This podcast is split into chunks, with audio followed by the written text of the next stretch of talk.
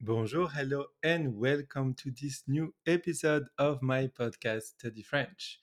Please don't forget to give five stars to my podcast on the platform that you use to listen to my podcast. Merci beaucoup.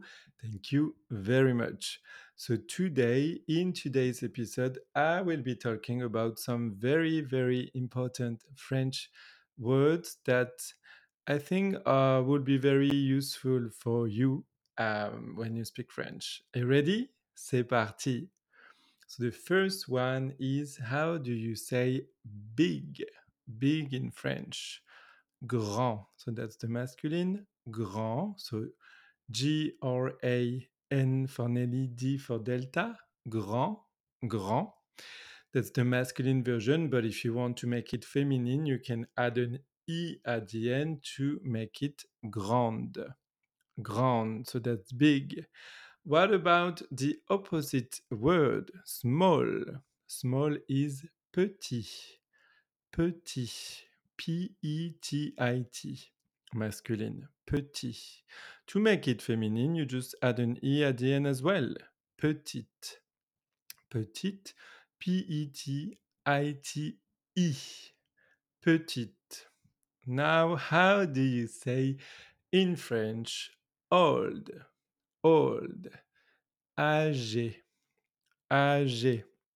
So âgé with le chapeau, the little uh, chapeau, like a hat accent on the A, âgé, then G and then uh, E accent. Donc l'accent um, aigu.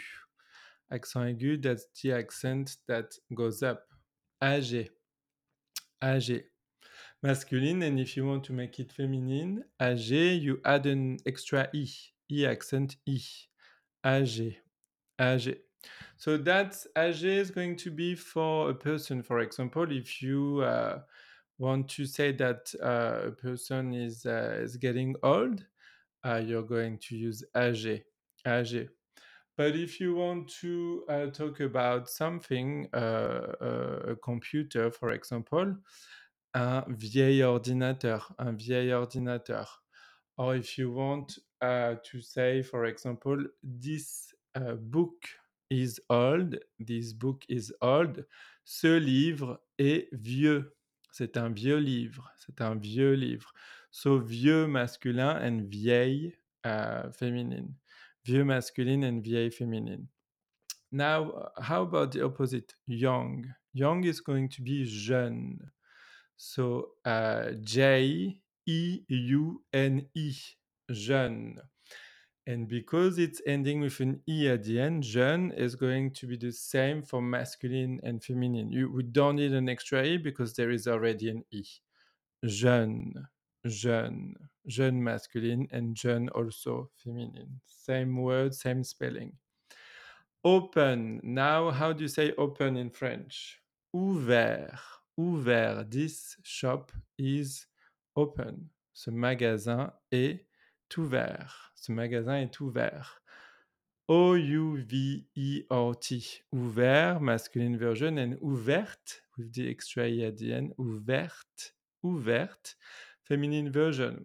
Repeat after me. How would you say, uh, for example, this uh, uh, car is open? Cette voiture est ouverte.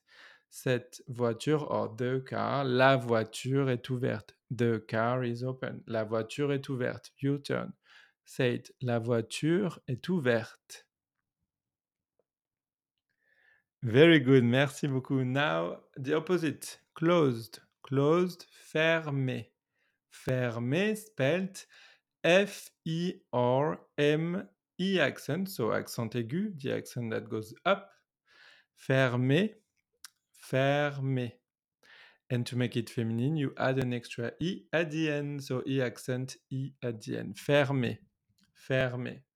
For example, this, uh, shop is closed. Ce magasin est fermé. Ce magasin est fermé. Or if you want to say uh, this uh, door is closed, cette porte est fermée. Cette porte est fermée, féminine. Now, how about good? Good in French is bon. Bon.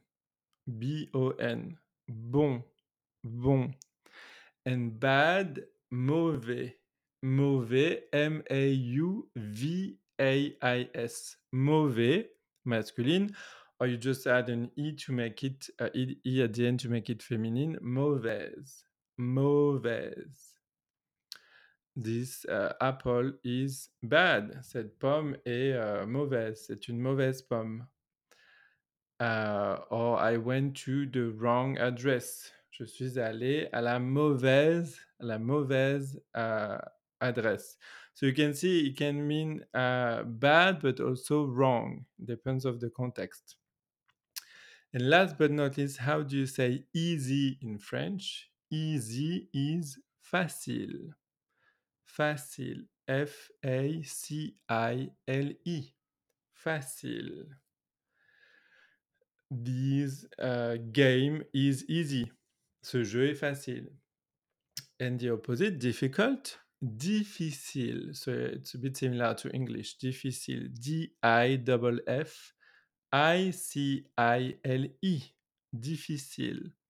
And same, so facile uh, is uh, masculine and feminine at the same time because it's ending with an E already.